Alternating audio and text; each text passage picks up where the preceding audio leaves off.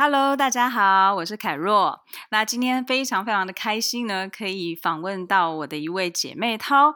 那她呢，其实我们认识非常非常久了，从她要准备结婚的时候开始啊、她就是我当时呃筹办婚礼的新娘。然后呢，之后一路看着她就是呃事业有成啦，然后又，有两个孩子啊，然后之后呢，诶，突然之间，诶，我们两个又在创业的路上相遇了。那他现在呢，其实是呃非常知名的这个商业翻译社的一个负责人，而且呢，他一直说他是睡衣创业，但其实，在短短的时间，在差不多一年左右的时间，他的这个创业就已经从零到非常非常的有。所以呢，今天也很希望说，借由他的这个经验，可以让我们大家知道该怎么样去选择一个可以在短时间之内，然后可以发展的非常好的一个。在家创业的机会。那我们今天要访问的对象呢，她叫 Sherry Ann。那我有时候叫她雪妹，有时候叫她雪瑞安。那大家想要怎么叫她都可以，但是她就是我们的睡衣创业教主。那我们旭雅翻译的这个负责人，那我们掌声欢迎一下我们的 Sherry Ann，耶！那 Sherry Ann，雪月，你要不要先简单的跟大家自我介绍一下你自己的背景？我自己的背景哦，都被你讲完啦。没有，还有很多丰功伟业，好好说一下。没有，我都说我是误入地球的外星人。呃，其实我在台湾就是在台湾出生嘛，然后念到小学毕业以后，就被我爸妈拎到遥远的黑暗的非洲大陆去了，所以我们全家就移民到南非。那我在那边等于是。成长啦，因为其实假设十二岁离开台湾的话，在前六年没有什么记忆嘛，所以我在台湾过了六年以后，我就飞到南非去了。所以我在那边度过青少女时期，然后高中毕业念大学，大学毕业以后就职，所以我一直到南非住到二十五岁左右才离开。所以其实南非算是我的另类的家乡啊。那我是到美国去工作的时候认识我先生，那我先生因为父母的关系决定回来台湾工作，所以我就跟着他也回来台湾，这样地球绕了大半圈。嗯、对，所以大概是整个整个人生中有蛮长一段时间是跑来跑去。那我觉得我因为这样子，所以看到了蛮多不太一样的事情，然后想法也跟一般的。所谓的在土生土长的台湾人也不太一样，嗯哼。对啊，那其实雪瑞安他讲的是蛮保守的啦，但是他其实真的是非常优秀的一个人。他有了三国的这个会计师的执照，然后虽然说他拥有这么多的啊、呃、显赫的背景，可是他其实也很喜欢待在家里面陪着他的两个孩子。所以就是这也是或许一个契机，让你开始想要创业，对不对？因为其实你可以在外面找到非常好的工作，你的工作一直都是这种一人之下万人之上的这种啊、呃，等于。顶级上班族，那怎么会？当时怎么会想要说回到家里头，或者是当时怎么会想要开始创业？其实我觉得很多事情都是超出我的计划之外，包括孩子也都是计划之外，所以我从小都没有。特别的觉得说我，我我会走上创业这条路。我我们家好多长辈都是自己出来做一些小生意啊，开个小工厂啊，所以其实都是另类的所谓的创业者。哦，我们不要说创业家，因为也没赚多少钱，但是骨子里都是留着一个往外闯的这种野心勃勃的血意，可是也都撞得满头包。嗯、所以其实。我从小这样看着他们这样辛苦的打拼，我就觉得我应该就是要做那种安稳的职业，就当一个白领上班族就好了。那、嗯、后来选择的道路是念会计，就待在事务所，就是相当稳定的一个环境。所以其实我从来没有想过我要创业这件事情。嗯哼。那后来是因为做到了管理职，然后我不知道是。天时地利人和到底哪里 出了问题？但我的身体不太能够，对，所以在家庭然后健康事业无法兼顾的情况下，然后那时候孩子又还很小，到最后我就跟我先生商量说，看样子我势必是得留在家里一阵子。那那时候也没有期望一阵子到底是多长还是多短的一阵子。嗯哼，可是我在家又闲不下来，然后我又对做家事没有什么很大的兴趣，嗯、就我的小手完全不是拿来做家事用的。对，所以呃，在脑袋空空，然后软囊里也空空，想要买东西又不好意思跟老师老公伸手的情况下，刚好有朋友来问我说：“哎，雪燕，你？”中英文都还不错啊，然后之前也有尝试过帮公司的一些重要文件做润稿的这种机会啊。那你是不是现在在家嘛？那有没有办法说抽一点时间帮我们公司的忙？那他们公司是做私募基金的，就有一些投资的文件是需要比较熟悉财经类的这种呃专有名词。对，对，是一般翻译社可能比较没有办法拿捏好的，那、嗯、他就来找我讨论。我本来一开始好担心，说他叫我去朝九晚五的打卡，后来听说只要在家穿着睡衣就可以做好这件事，我就 很兴奋，所以他就把文件传给我，然后我处理完以后我就寄回去给他。我觉得、啊、这根本就是我梦想中的工作。那当然一开始一一个月看有没有一张一张 A4 那么多的那个。内容可以让我翻译，所以其实是有一搭没一搭。我连我连跟他收钱都很懒，都是大概每一季才结一次，你知道，根本就是把它当零用钱在赚的。但是后来刚好因为私募基金投的那个对象五花八门，那我常常就、嗯、哦，你们又投了些什么奇奇怪怪的产业啊？然后到最后呢，嗯、那些产业也。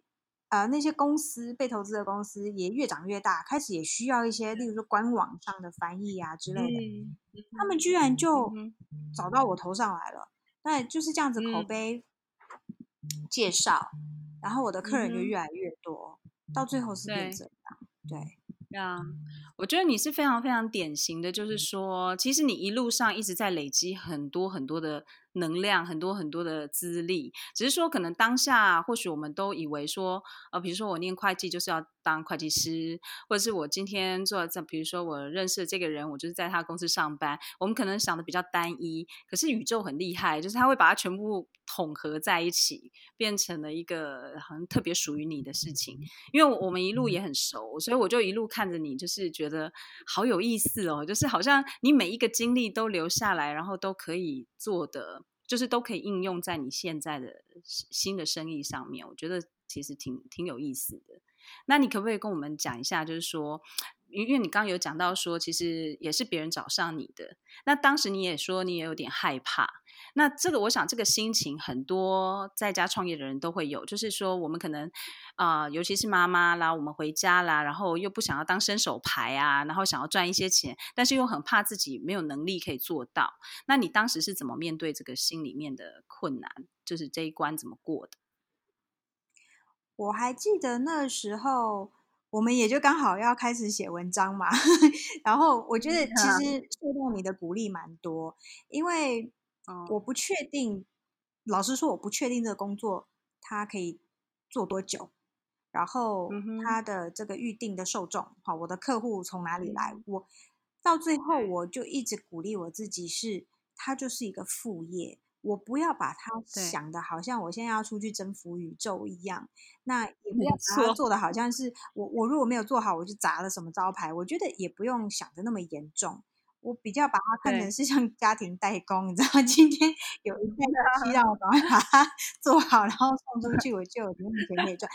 这种比较轻松的心态，当然我面对工作本身，我是很严肃，用很专业负责的态度在面对它。但是对于他。接下来啊，我第一件，他第二个 case，、嗯、第三个 case 在哪里？这个事情我就会相对的比较没有去设想它，所以嗯，后来是定一个目标，说，诶，我如果营业额到了什么程度，然后感觉好像必须像个一样，嗯、尤其我接洽的客人大部分是公司行号，所以他们可能需要开发票，那那个时候，我是不是就可以考虑我要开始？取一个正式的名字，然后设立一个正式的公司。对，对，在那之前其实都很茫然呐、啊。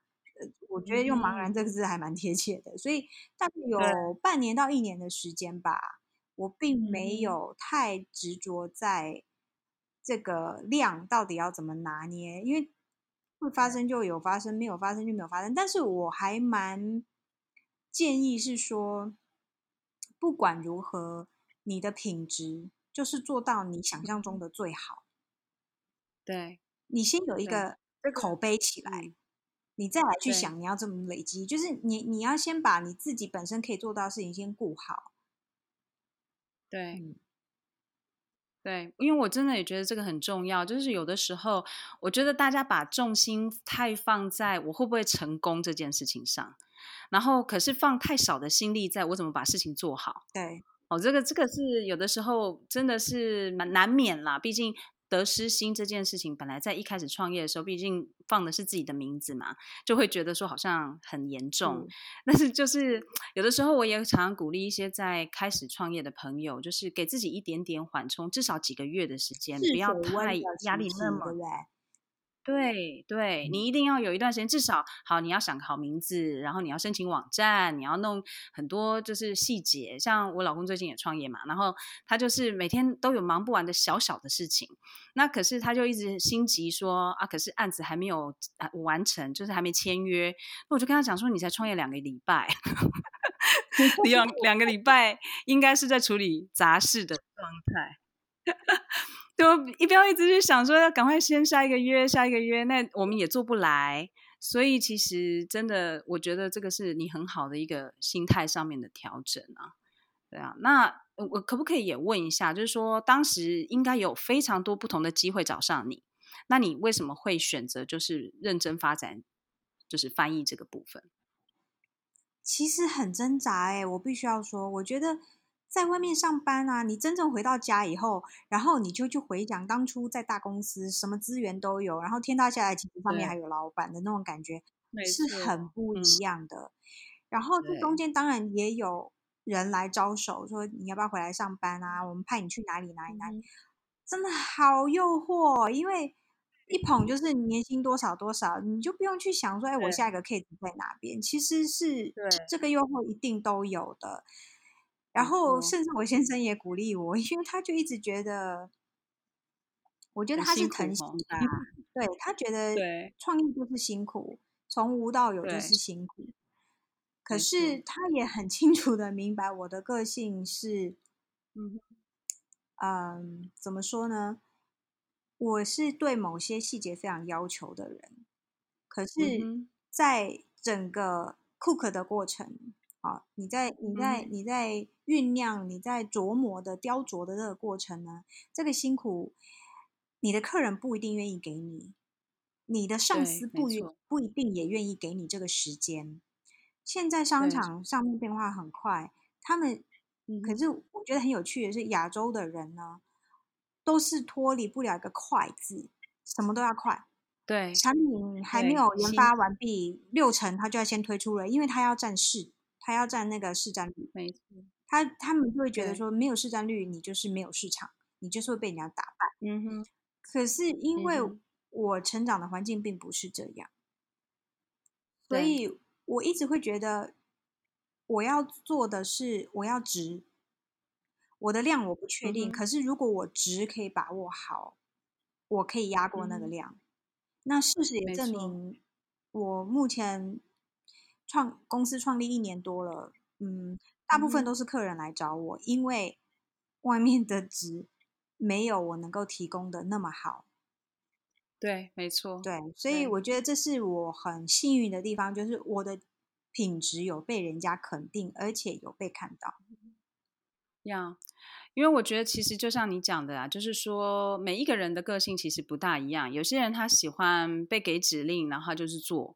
那有些人的个性是他希望能够做到他想要的样子，他需要时间，他需要他的空间去去琢磨。其实我我我某种程度也是同样的人，我不大喜欢被人家催，我不喜欢被人家赶鸭子上架。所以其实这种个性某种程度，有的时候人家会觉得说好像我们挺孤狼的，但是其实这个也还蛮适合创业的，因为至少我们自己知道怎么样给自己一些空间跟时间。那不过这个过程，就像你刚刚讲，老公会心疼嘛，因为真的很辛苦啊。你平常你去上班有下班时间，然后而且还有福利呀、然后一堆，就像你说，我觉得最差差别最大的是资源。比如说，好了，我们讲到印名片好了。在大公司里头，你只要 send 一个 email 出去，明天一明一明天就来了。但是如果是自己创业的时候，是不是从设计啦，从这个就是找印刷厂啊等等的，所有的细节都得要自己来处理。对啊，那这个部分我都不晓得，呃、因为不晓得发不发得完。哦，真的没错，我老公今天才去印名片。所以非常知道，就连几磅的纸啊，然后要长什么样子，大小是什么，全部都得要自己来做决定。那这个东西其实是呃，它并不一定适合每一个人。但是如果真的喜欢这样做的人，其实真的就会在中中间感受到很多乐趣。不过同样的也是很多辛苦。那你自己觉得对你来讲最辛苦的点在哪里？嗯，时间的调配，我觉得这个是在家创业者最最最大的困难。我觉得很幸运的是，虽然我我先生他的意见非常的多而且宝贵，但是 宝贵对非常宝贵，对，他愿意给意见总比完全都没有意见好。但是他他骨子里他是支持我的，但是他会心疼。嗯，那我案子多的时候，嗯，我又要顾到质量，所以变成最后一关都是要我来亲自处理，我要把关。那所以这是避免不了的，我一定要我一定要花的时间。那可是同样的，我还是妈妈，嗯、我还是太太，我在家里，所以其实家里的很多既有的工作我是逃不掉的。所以，当我需要把时间精力花投注在我的事业上的时候，那原本的工作要怎么办？嗯、如果我先生没有办法跟我分摊，我就是要加班啊。那孩子下下课时间也是固定的，啊，吃饭时间、睡觉时间都固定的，所以变成那些时间是要先切出去，是我没有办法在那些时间工作，因为就算工作的品质也不会好，因为肯定就是分心嘛。对，对，没错，对。那对啊，所以其实很好笑，我们两个妈妈现在的时间就是我们可以对得上的时间。我是傍晚，然后躲在房间里面跟你讲话，然后你呢是半夜十一点，因为小孩子睡觉。对，对，没错，就是，所以我们真的都是要得要在这个两两者之间，或者是甚至有时候三五种不同角色当中去做平衡。那你觉得你自己来讲，后来你是怎么样去？达到这个平衡点，或者是你是怎么样跨过这一关？我觉得我还在学习耶，所以、嗯、呃，老实说，这个忙季就过去这三个月，呃，我们的业绩创新高。嗯，不过因为呀，我们公司还这么小，所以创新高是很容易的事情。但是让我体会到这个这个量啊，以我们现在目前的规模啊，真的是有一点。太紧绷了，那要还要考虑到我们的成员，嗯、其实除了我，没有人住在台湾，那有时差的问题，你要、嗯、你要能够互相调配，有人在这中间搬家，有人呢，呃，回台湾就医，飞美国，飞纽西兰，飞来飞去，那所以，嗯，你身为一个。团队的领导啦，哈，我不要说老板，因为大家都是伙伴。你你要居中去协调这些事情，也是一个心力。那加上原本案件就要吃掉的时间，嗯、我觉得这这这三个月来真的是，真的是让我快要崩溃了。所以我 有请教了凯若大神，然后我们就拟出了一个方案，就是我需要限量。不过也很好，因为忙季已经过去了嘛，所以我过去这一个礼拜没有在工作，虽然有一点点小失落，嗯、因为过去那三个月已经累积出来一个，形成一个习惯了，大概几点起几点开始工作到多晚，嗯、那突然又又打断了这一个，那又放了下来，所以我。这几天在强迫我自己休息。那我觉得这不能是一个，我不能把它形成是一个循环啦，因为这对。健康是绝对是不好的，所以我要开始去思考说，接下来，呃，我现在其实基本上我不需要打广告了，我的客人回、嗯、呃回头客大概占百分之六成，所以其实只要他们有需求，他们就是会来找我。那加上他们在口碑发展出去的，其实我觉得以我们目前的规模，我如果不要有野心的话，完全是 OK 的。那在这个前提下，嗯、我要再发展，比如说多一两个固定成员吗？我就可以大概接呃算出一个每个人的配比。所以接案量大概可以估算的出来，嗯、我就可以开始把我觉得不是那么合适，或是其实他们的急件需求大有其他的高手可以协助的情况下，我可以开始慢慢的去筛选。对，嗯。对，所以其实啊，我们当时说在你忙季的时候，你也常常就是敲我嘛，鬼叫这样子。我们也是常常彼此鬼叫。那我其实常常啊、呃，都跟学院鼓励他，是说，其实有的时候我们那是他第一个最大的忙季，有的时候我们会吓到，然后我们就会觉得说，完蛋了，我人生一辈子都要这样子。那可是其实不是的，它只是一个阶段，就是有的时候它只是来教我们说怎么样啊、呃、挑选自己适合的案子，然后怎么样挑选自己啊、呃、最适合的合作方式。它只是其实是一个教育的过程，只是有的时候那个过程其实很痛苦，它会让你会觉得好像怀疑人生这样子，忙到 忙到那个生无所恋，所 以。我我很高兴，就是 学院真的撑过来了，因为因为其实我在这个中间，我很好笑。虽然说我不是他任何的呃公司的任何的什么老板呐、啊，还是合作伙伴呐、啊、什么的，我们就是很单纯彼此支持的朋友。但是我好像都是代表那一种，就是啊，你要继续坚持下去的那个角色。对，对，所以我很高兴你你有你有这样子坚持下来，没有把公司收掉。大前辈啊！因为我知道这个过程非常非常的辛苦，我有时候都会觉得说，呃，很多人会以为我很想要鼓励大家都要去创业，可是其实不是的。就是我其实有的时候都会觉得，你想清楚了吗？你真的确定吗？但是如果说我知道这个人，就像学院，我知道你真的是绝对可以，我就会就是一直在旁边敲边鼓。那我我觉得你真的是做的太棒了，才一年的时间，已经变成这个大家争相就是说每一年都固定要找你的这样的固定客人。那我我想要问你一下哦，你觉得？就说你的客人会这么始终想要找你，刚刚有提到一件事情，就是你的品质嘛。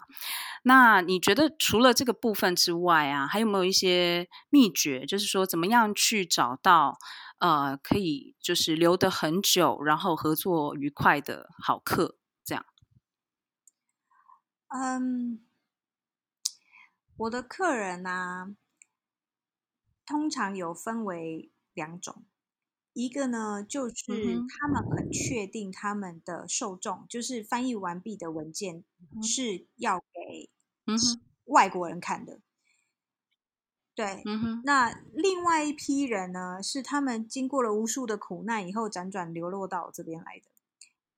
所以 他们其实在这之前并不，并不认识 我。那他们。嗯哼，就听说好，那但是但是因为没有合作过，所以一开始也是抱着很迟疑的态度。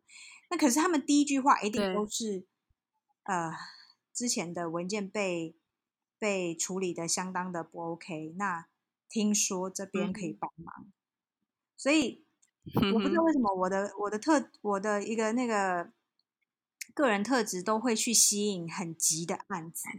那我觉得这刚刚也要呼应到我们刚刚讲到的。嗯就是我会基于这种很急，然后我可以马上帮他迅速处理好，其实是一个很大的成就感，因为我觉得那已经跳脱金钱的范围了，而是，哎，我居然别人没有办法帮他做好事情，我有办法帮到他，是一个也不能说助人为乐啦，因为我毕竟不是在做慈善事业，嗯，我 觉得我的成就感是建立在这边，就是。我是能够帮得上忙的，嗯，而且客人也认为我提供的服务是真的有帮到他，而不是因为其他的，因为太急了，所以他只好找我，也也不纯然是这样。对，那怎么样去，嗯，呃创造粘黏度哦？我觉得有一个很重要的地方是，我们必须要很清楚到底客人要的是什么。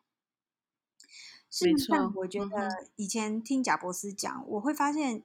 有的客人其实他根本不知道他要的是什么，他只觉得对。什么东西不太 OK，可是他说不出来。嗯，那如果说我们在服务的过程中，你主动的去跟他提出一些你看到的问题，他从来没有预想过你会帮他去想到这件事，他就会觉得很感动，因为他本来没有预期他会得到这样的服务。那没错，这个这个动作其实我必须要说有一点点危险，因为你只只要做了第一次。他当然之后就会预期你会有第二次、第三次，对，然后可能那个量就开始越来越多。这时候我觉得你就要开始拿捏说，说、嗯、你要什么时候适时的、勇敢的跟他说不好意思哦，这个部分嗯，嗯超出了我们处理的范围，然后你就要勇敢的告诉他、嗯、你要多收钱。我觉得这个是对，没错，教育客人的一个手段。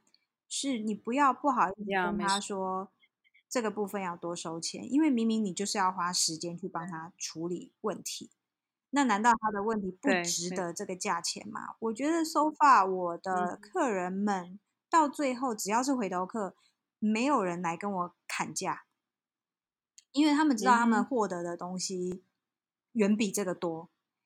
呃，举例说明，我有一个呃大陆内地的客人，嗯。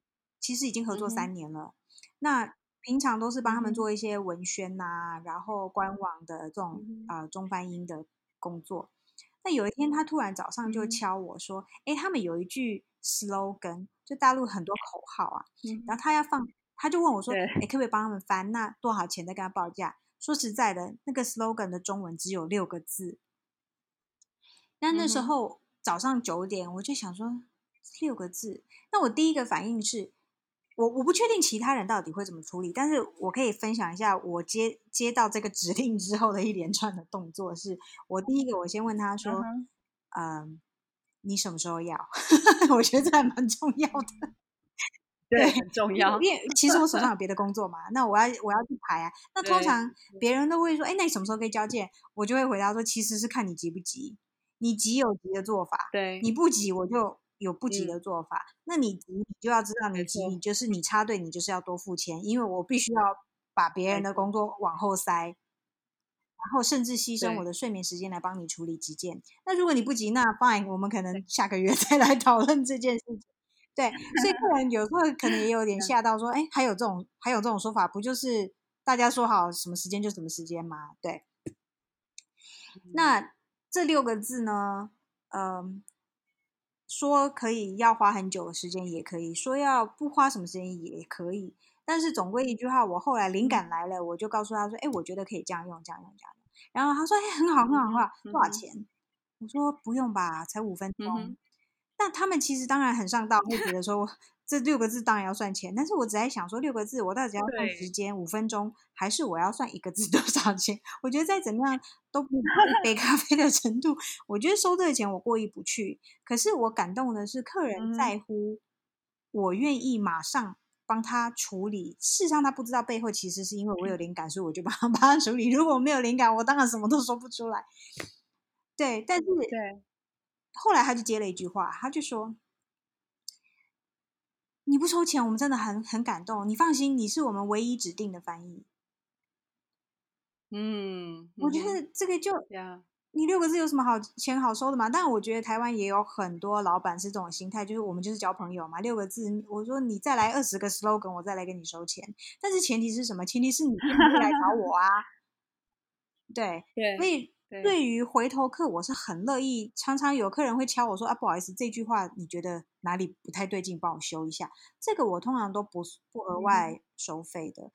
但是当然，如果到真的很夸张，例如说他来一个两页 A4，那我说那这个就呃，我明天帮你处理好。那我就顺便寄回去的时候跟他说：“哎，这个要花多少钱？”这样从来也没有异议过。但是我觉得就开始有了一个培养，培养出来一个默契，就是。客人知道什么程度的范围，我愿意帮助他们，然后什么程度的范围是应该要付费的。那我觉得这个原则一旦建立起来以后，他们跟你相处就相当的愉快，因为他知道你专业，然后你愿意负责，你还会额外的帮助他们，虽然贵了一点。嗯，对啊，因为你的收费一直都是爱马仕的收费嘛，这、就是台湾翻译的爱马仕的收费，但是你看客人还是不会少，就是有的时候我觉得大家太害怕失去客人。好，然后反而不敢讲一些真话，或者是你不敢去收费，或者是不敢去沟通。那其实有的时候，这个第一个啦，你会养坏客人嘛。然后再来的话，就是自己的市场都打坏了，那接下来就很难再继续做。那我觉得你做的很好，就是你有时候有一些，哎，你的坚持是不不容许被打破的。这个我觉得是。这是非常重要的，但是就是说，在这过程里面，一定也有人就是要凹你啊，或者是说，就是一定有人说啊比价啊，然后之后没有给你做啊，或者是什么之类的。那你怎么去看这样子的呃状态，或是你怎么去对应？一开始的确有这样的状况，会让我很不开心，因为我会觉得好像是自己不够厉害，就是我把它变成好像是个人的问题，嗯、对。对，然后后来我发现，嗯、当然后来就是客人多了，底气足了，你不来找我，我也其他客人。对，我觉得刚好我有一呃，刚刚在聊的过程，我又有一个突然的想法哦，就是对应到目前，我觉得我们台湾人就是温良恭俭让习惯了，尤其是在开口要钱这件事情上面。像我之前呃，就是我一招聘员工啊。很妙的是，很多孩子来，孩、嗯、孩子孩子来招聘的时候，他会跟我说：“呃，薪水就凭公司决定。”通常他讲出这句话来，嗯、我就不会录用他。嗯、那、嗯、我觉得，就他的观点跟角度，跟他成长的文化背景，这个是很标准的回答方法。可是事实上，对我来讲，我会觉得，妈呀，你会不知道？首先，你不知道市场行情吗？然后，如果你跟我说，那就但凭市场行情，嗯、我就会再进一步想说，可是难道你不知道你自己的价值吗？你为什么会觉得你开不了这个口？那、嗯、如果我今天我招聘的是业务人员，你你连跟我要薪水都不敢，嗯、我不太确定你敢不敢出去跟客人谈生意。对，对那同样的像定价这一回事，我本来一开始也有点担心说，说、嗯、其实我是有大概上网浏览了一下其他家，大概。一个，例如说像嗯翻译所出来的大师的他们的收费的一个 range，然后后来我发现其实有点难比比较，因为我提供的服务其实跟一般翻译是不太一样，因为这含有技术含量在里面。那我的技术跟经验到底要怎么去衡量？我觉得这就是一个相当有趣的地方。所以到最后凭借的是我对于我自己本身的。提供的服务的一个价值的定位，我认为我该获得什么样的薪水，嗯、然后我就把它反推回去说，所以我在帮客人在处理这个文件的时候，用字算也好，用时间算也好，嗯、我应该获得什么样的报酬？嗯、事实上，我现在都还觉得我收的太便宜，但是我也会顾及说，哎，嗯，我总不能就是一直屡创新高吧。看感觉好像也有，然后我也不会因为客人非常急，所以我开一个好几倍的价钱。我会大概试着从他们的。立场去设想，说这样的一份文件它是拿来做什么的。然后，如果我是那个老板，我有办法接受这样的价钱吗？那事实上，还有的客人完全超乎我的想象。我本来以为他们没有办法接受我的报价，他二话不说，因为他是从老板那里介绍过来的，所以他觉得。老板就是暗示他，他就是要来找我，所以价钱就他觉得一分钱一分货。但是反推回去，你可能其他的翻译社开出来的价钱，他会觉得太便宜。为什么？因为品质他觉得达不到，跟这个价格是不相匹配的。所以我觉得又回过头来是，你觉得你提供的东西到底值不值得这个定价？然后客人的观感是什么？对，对，嗯哼，嗯哼，呀，因为其实我觉得你一直提到一个很重要、很重要的点，就是说，其实也是常常有时候我们在谈啊、创业这件事情的时候，呃，我们应该要调整的思维，因为很多人都会一直去想，哈，就是说我想要。做什么？我想要做什么？我要我喜欢喝咖啡，我就开咖啡厅。我想要呃，我喜欢画画，我就当画家。我喜欢写文章，我就当当作家。其实有的时候，嗯，或许应该要转过来想，就是说，好，我我我写文章好了，我写这篇文章对别人到底有什么意义？然后我做翻译好了，我做这个翻译对别人有什么价值？就是对我的客人来说，对这个市场来说，到底我的啊、呃、付出是能够改变什么事情？那其实用这个角度来看的时候，你大概就会知道自己的斤两在哪里，然后也可以知道，就是说，如果今天这个斤两比较重的时候，也不会怕去跟人家收费。我觉得这个也是一个很重要，就像你刚刚讲到那个业务的态度，我真的觉得这个非常重要。台湾有非常多的呃，就是做业务的人员，其实都只有敢拿报价单的东西给客人，就丢给客人。可是却很少去思考，说自己到底 extra 还能够给客人什么样的价值？那这个我觉得你提出来的这个点是蛮值得大家思考的。对，很多是创造出来的。对啊，那对你来讲，你觉得？对，真的，比比如说你刚刚讲到，就是说，呃，比如说这个老板呐、他们会特别的主意要你，其实也是因为，就是说，你真的帮他们的公司解决一个很大的问题。因为有有的时候，如果今天翻译不当，那真的会造成很大的困扰。但是如果说今天这些的内容都是正确的，而且都翻译得非常的顺畅，那其实说实在的，对这些大的公司来讲，其实你的收费也正。也不会动摇国本嘛，对不对？所以其实这个真的就是自己要找到，呃，这中间我们带给客人的价值。那对你来讲，你觉得就说，你刚刚有提到一个点，就是呃，当你帮客人解决问题的时候，你会觉得非常开心。那除了这个之外啊，就是在家创业啊，然后到现在你还是在家，对不对？那这个部分对你来说最棒的点，或者是你觉得最正面的部分是是什么？我觉得有两个部分，一个是时间上的弹性，然后一个是心灵上的自由。嗯、时间上的弹性哦，因为、呃、我们家的人力，我自己的娘家不在台湾，所以其实我在育儿上是相对资源系统是薄弱的。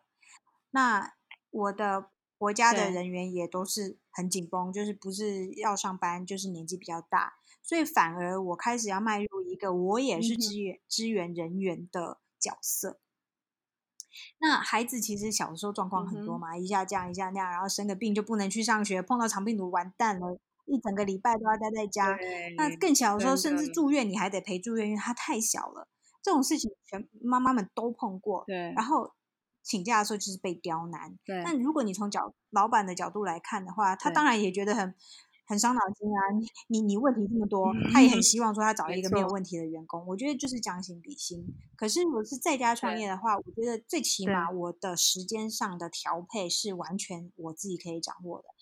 当然这，所以我常常会跟客人说啊，呃，本来约好礼拜五交件。那我就会可能在发现礼拜五我真的生不出来的情况下，嗯、大概礼拜二、礼拜三，我会先问他们说：“这样好了，如果礼拜五下午下班之前我交不出来，我是不是可以跟你要礼拜一早上九点你上班之前我交给你？”对他来说没什么差别，可是对我来说，我做两整整两天可以在工作。对，但这个东西就是你要去，你要去你狗嘛，你要去为你自己争取嘛。但时间的调配上，我就可以做到这样。那如果说长辈需要有人支援啊，怎么样？我我是那个比较灵活机动的人。那心灵上的自由就是，就是，其实就是不要做最大。所以我永远有一个底气是，如果今天在外面受了气，就像你刚刚说的，有人要凹我，然后有人觉得我贵。一开始会觉得说没有 case 怎么办？没有关系啊，我就当放假啊。我我可以去外面学画画啊，嗯，学大提琴啊，可以做一些任何我会让我自己开心快乐的事情。然后有 case 的时候，我就会觉得我有一个很重要目标，我钱赚来以后，我要拿来买什么？我觉得那个动力就挂在那边，就好像那个驴子前面那根胡萝卜一样，我就很认份的赶快把那个目标完成。对，就是。嗯哼，对，因为其实我对这这真的是非常重要。像你刚刚讲到那个时间上面的自由啊，也真的是很大的体会。很多人会觉得说创业一定很忙，然后一定没有时间跟孩子在一起。但我反而觉得我创业就，尤其是我现在这一个月左右，然后他就是等于说就是创业在家里创业嘛。那所以其实。我们今天早上一起吃早餐，然后就慢慢的吃，然后抱着儿子，然后我们知道说等一下的时间就要开始工作了，但是呢，呃，我们就认为那个早上可以好好的吃一顿早饭，那个真的是非常珍贵的事情。对，又如果说像他之前在赶着上班，他有时候七点钟就要出门了，完全根本不可能好好的跟我们吃一顿饭。所以其实有的时候啦，当然我们之后还要加班呐、啊，还要好赶呐、啊，做好多事情。但是这个中中间的这个自由调配真的是很珍贵的，对啊。然后我也很认同你讲那个心灵的自由，诶，就像你说这个不会不会受限于其他的人，然后你想要做不想要做都可以自己掌控，这个真的也是一个非常 blessing 的事情。对，可是我觉得这个就是你要掌握好那个尺度，因为我觉得蛮多时候。我觉得这也是一个心灵的修炼跟挑战，嗯、你蛮多时候会迷失在那个、嗯、那个目标跟那个那个金钱的诱惑里面。就是你，我觉得人很很很，这很正常。你好就会想要再更好，你好好了一阵子以后就觉得这是一般了。你想要会再自我挑战，你想要再扩大。你知道我做了大概半年以后，开始有人问我说：“那你怎么不做平台？你怎么不去？”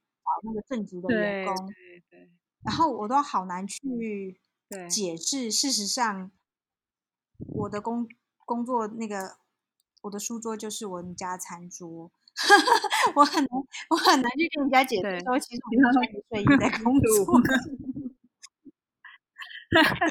Me too。我到了第十年之后啊，我就很自在的这样说了。前面的三年我都觉得好不好，很不好意思跟人家讲。但是后来我真的就觉得说，其实这就是真正的我的生活。对啊，其实这我我很认同你讲的，就是说，其实有的时候我们迷难免会有一点迷惘，这个是很正常的。比如说很忙的时候就想要休息嘛，然后没有 case 的时候就很紧张嘛，那好了又想要更好，然后看到竞争者来的时候又会很想，就是又会喘，然后觉得说自己是不是哪里做不好，但是就一切都是过程咯，就是如果没有遇到第一次，你就学不到第二次怎么面对。然后终最最终就会找到一个自己的平衡点，这叫心如止水的创业，就是在一种比较平静的状态啦。我不敢说都没有风波起，就是起伏，但是至少可能难过的或者是生气个三分钟之后，就可以再继续做下一件事情。这个是也是必必须去练习的。对啊，我觉得你真的也是蛮厉害的嘛，因为我讲真的，我看过我身边这么多刚开始创业的人嘛，那常常有很多人会跟我靠腰问很多问题，啊，我是不是讲的太太难听？对，就是也会问很多问题啦。但是我觉得你是虽然你会叫，可是你都会想办法去解决。我觉得这个真真的很重要。我觉得我的做事态度一直都是我要先解决问题，我是一个比较任务跟问题导向的人，嗯、对。那什么东西会让我抓狂啊？嗯、哼哼就是人跟人之间的 沟通会让我抓狂，但是通常都不是工作的内容本身。对，对，所以我会觉得，嗯哼，我很幸运可以找到目前现在这个状态，是让我可以发挥我的一些之前累积起来的经验，然后去转换成另外一个价值，然后这个价值是有钱可以拿的。嗯对，没错，这个还蛮重要的耶。因为其实有，其实有很多人会卡在这边，就是说他会认为说他的兴趣都是在花钱，然后都不能够赚钱。对啊，那其实说实在的也是，像有比如说我们喜欢买东西，那买东西很多时候其实也是也是只能消费啊。我们总要找办找办法来赚钱，但是就是也不要太执着于说一定要哇，这工作百分之百让我们很喜欢。你也不是百分之百都很喜欢翻译吧？对，有的时候我真是翻到我需要站起来深呼吸，然后绕个餐桌三圈，好像完成一个仪式，然后再想办法把自己压回去椅子上继续。我，对呀、啊，因为我觉得你不可能，不可能有一个人，就是说，比如说五岁的时候，突然就是告诉自己说，我我今天这一辈子我要做一个翻译，就是翻译社老板这样。我觉得这根本没有想，不大可能，对不对？对呀、啊，所以就是很多人都会，我我我觉得这个是很多人卡住的点，就是他们一直要找一个天命，就是说让他觉得说每天都会很爱的事情。我基本上我认为完全没有这件事情。你说完全没有？我觉得就是他只要百分之七十。你说完全没有天命这件事？啊？对啊，我我我不大认为，我认为尤其是工作上，我认为比如说是人生上可能有，比如对我来说当妈妈是我我认为。我的天命，但是你说工作上面，我不认为有哪一件事情。哦，shoot，不好意思哦，我不认为有哪一件事情，对我们自动略过没有关系。大家都知道，就是 有的时候会有这种状况。嗯，基本上我觉得不大可能会有这种事，所以其实我觉得你也调试的很好，就是你把那个工作脑跟就是情感脑。你还是蛮可以跳。我觉得就是见怪不怪了啦。过去这一年真的看了很多尝尝尽人间冷暖，然后见到很多各式各样奇奇怪怪的客人，嗯、然后呃，所幸他们提出来的问题跟要求，我大部分可以回答。对，所以我觉得这是我觉得 so far 很幸运的地方。那但是我一样，我还是不确定这个东西到底可以持续多久。那我我我希望我可以示范给我女儿的是说，妈妈虽然选择在家陪伴他们，可是妈妈也有自己的事情要做，然后他们需要学会尊重这件事情。对，对，因为以前常常会听到，对，没错，怎么说呢？妈妈在家好像妈妈就越来越黄脸婆，然后也都没有跟外面接触，嗯、呃。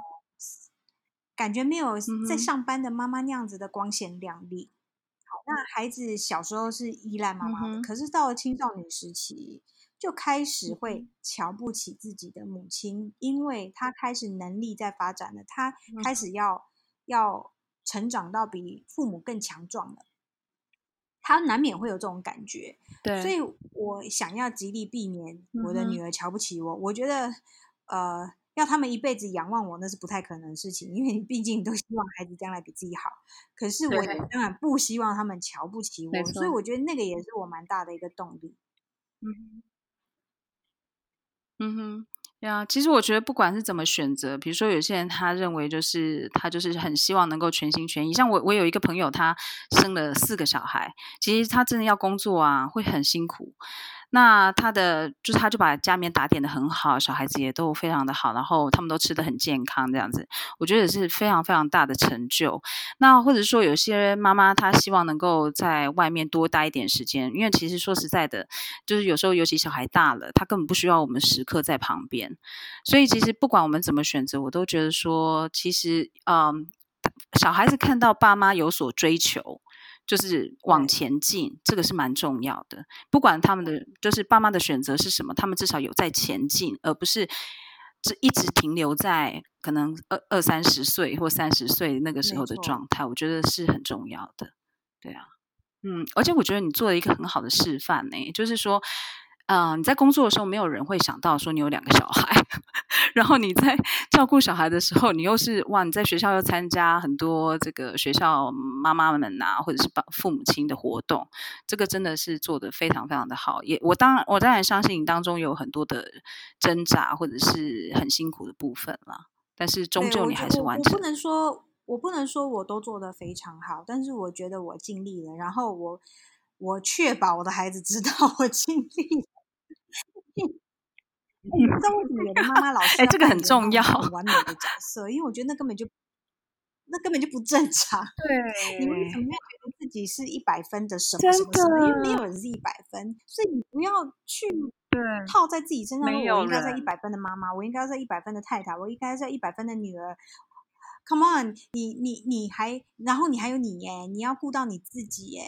我觉得不能把别人的期待去过分的套用在自己身上，所以像你刚刚说把小孩喂得很好，我马上头上就一堆的惊叹号，因为我是一个呃，我我必须要惭愧的说，我是一个相当不不不善厨艺的妈妈。那孩子小的时候，啊，我也是啊，握手开餐厅，然后我就想说，只有你们会觉得我可以开餐厅。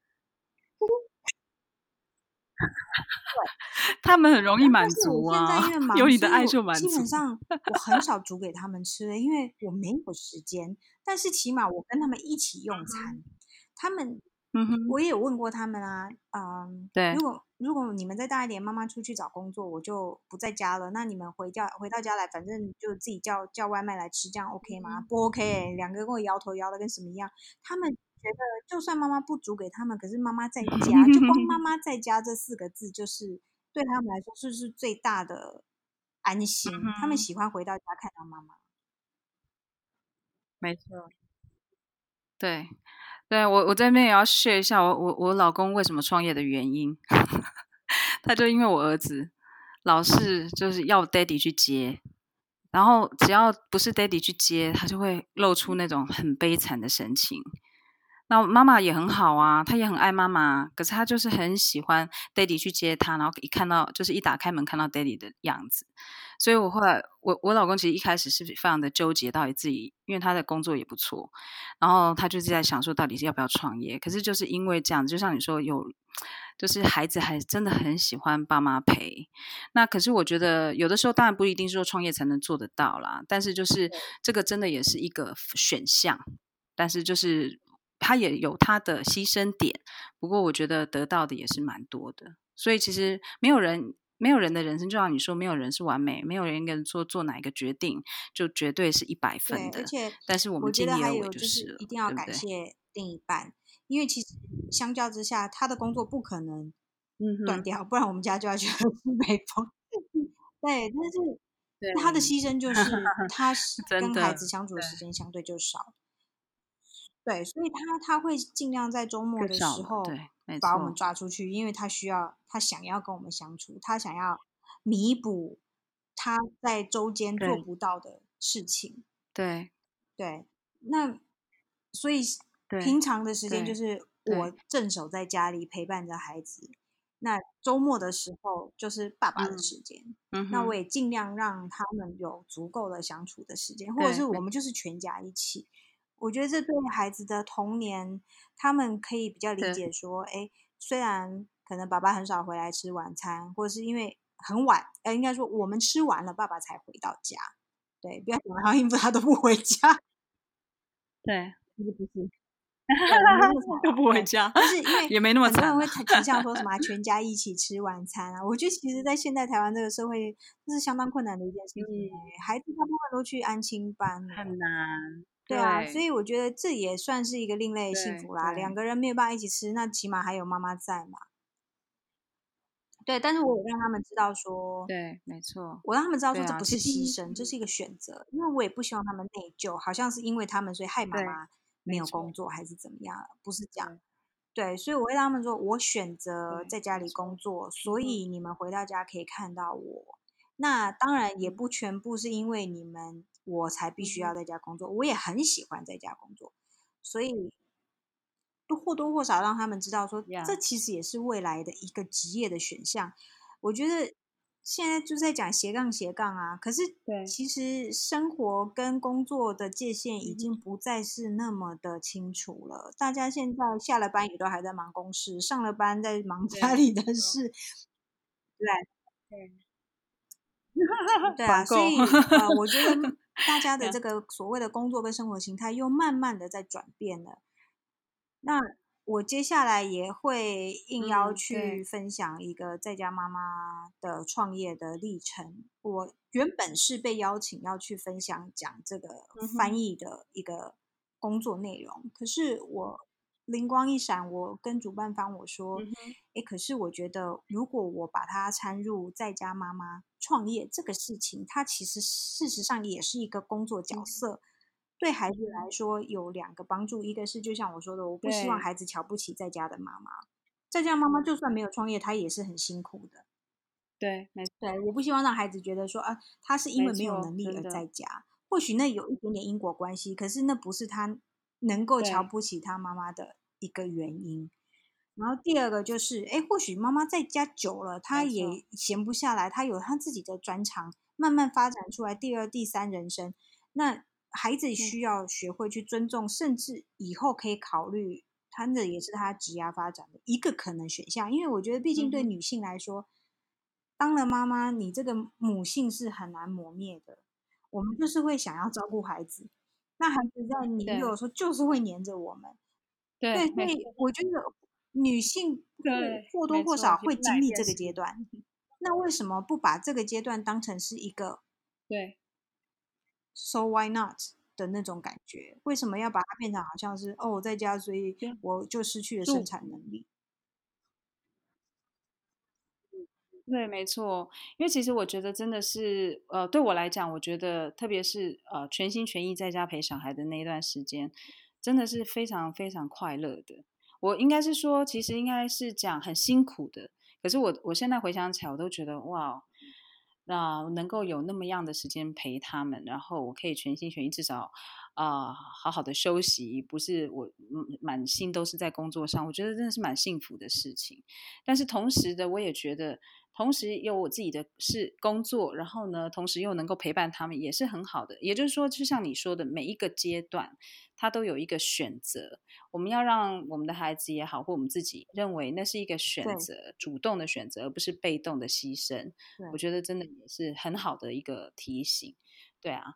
那我们今天时间也差不多了，真的好想再多聊，但是就是 你也该睡觉了。现在已经是快台湾十二点了，然后我这边也六点了。那我们也就是一个要去睡觉，一个要重新扮演妈妈陪晚餐的角色。所以呢，其实人生本来就是这样子，就有好多不同的角色在扮演。但是怎么样把每一个角色都扮演得非常的精彩，而且非常的有高的品质，那真的就是我们要在今天的这个呃录音当中，我们可以跟学院好好学习的部分。那我也都觉得说，学院的这种高品质啊，其实有的时候。难免会让他会觉得说，哇，很辛苦，因为他要去要求好多，包括伙伴啊、公司啊很多的细节。但是这也带带给了他很多事业上面的成就。那同时，当然喽，因为事业上的成就，也让他成为一个更有自信的妈妈。那所以今天很开心，谢谢学院特别拨空在晚上的时间陪我们聊天。那也希望自己。